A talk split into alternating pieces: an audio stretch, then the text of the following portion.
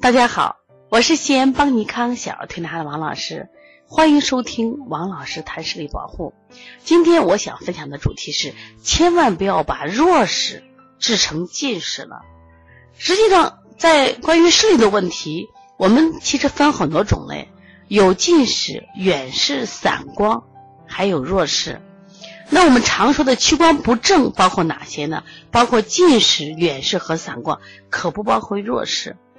那有的人就这样说，弱视不是病，只是他先天目力不及，就先天就看不清。那么近视是眼轴长了，远视眼轴不长啊，散光是角膜的问题。那么弱视是什么？就先天他的眼睛发育的不好，叫弱视。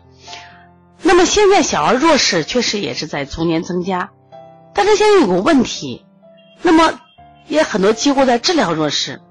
结果把孩子的弱视治好了，最后变成近视了，这是怎么造成的？就是过度治疗弱视了。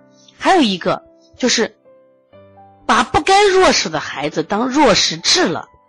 我不知道这样的经历有没有有没有过？那今天呢，我想给大家具体讲一下。首先第一个就是我先分清楚一下近视和弱视。比如一个孩子他测出视力可能都很弱，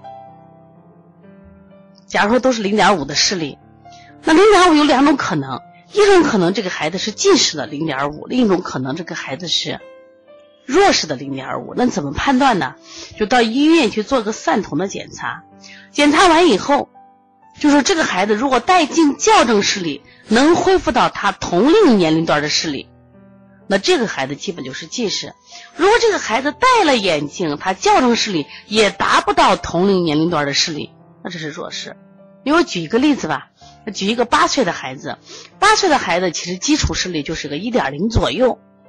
那么一点零左右，现在这个孩子是，那么零两个孩子可能比如都测出零点五，那么一个孩子测出零点五，到医院一检测，然后呢眼轴也变长了，而且呢他这个一戴镜子就回复到一点零了，这就是近视。那这个孩子零点五，你发现眼轴也正常的嘞，但是你去给他测带近视力，结果他可能还是。零点五，或者就是能好一点点，那这种孩子是弱视。我们现在幼儿园里经常会出现什么情况？每年都会定期检查，比如说四岁的孩子去检查，四岁的孩子是零点五、零点六的视力，那么有的孩子可能能测出一点零、一点二的视力。那到底是一点零的好、一点二的好，还是零点五、零点六的好？大家记住，按照视力发展规律，应该零点五、零点六正常。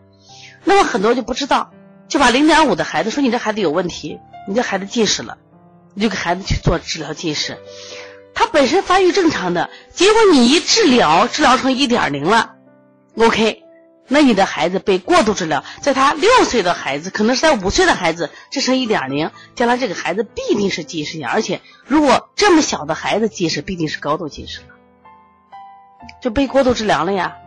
还有的孩子就是本身已经确定是弱视眼了。那么治疗的时候，千万不要定太高的标准，不要定什么，不要定一点五的标准，就定他同龄孩子，这个八岁的孩子一点零就好了，七岁的孩子零点九就好了，六岁的孩子零点八也就好了。你为什么必须调到一点五呢？如果一个六岁的孩子调到一点五，不用说了，这个孩子就提前给治成近视了。现在我们临床中我接了好多这样的孩子呀，就说孩子本来在治疗过程中怎么怎么。挺好的，突然间近视了。我说你把他的过往的历史拿过来，过往的历史孩子都达到过一点五、一点二的视力。我说个六岁凭什么一点五呢？结果都被治疗过度了，结果导致什么呀？孩子又近视了。而且刚才讲了，小学阶段小学阶段的近视最风险最大的是怕他是高度近视。所以希望大家一定要学习怎么判断孩子是弱视是近视。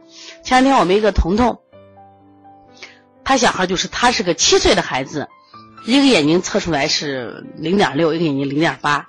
其实七岁的孩子零点九、一点零都可以，但他零点六这个视力我觉得有点弱。我说你到医院检查，那医生要散瞳。我说在没有散瞳前，就我不能判断他是弱视还是近视。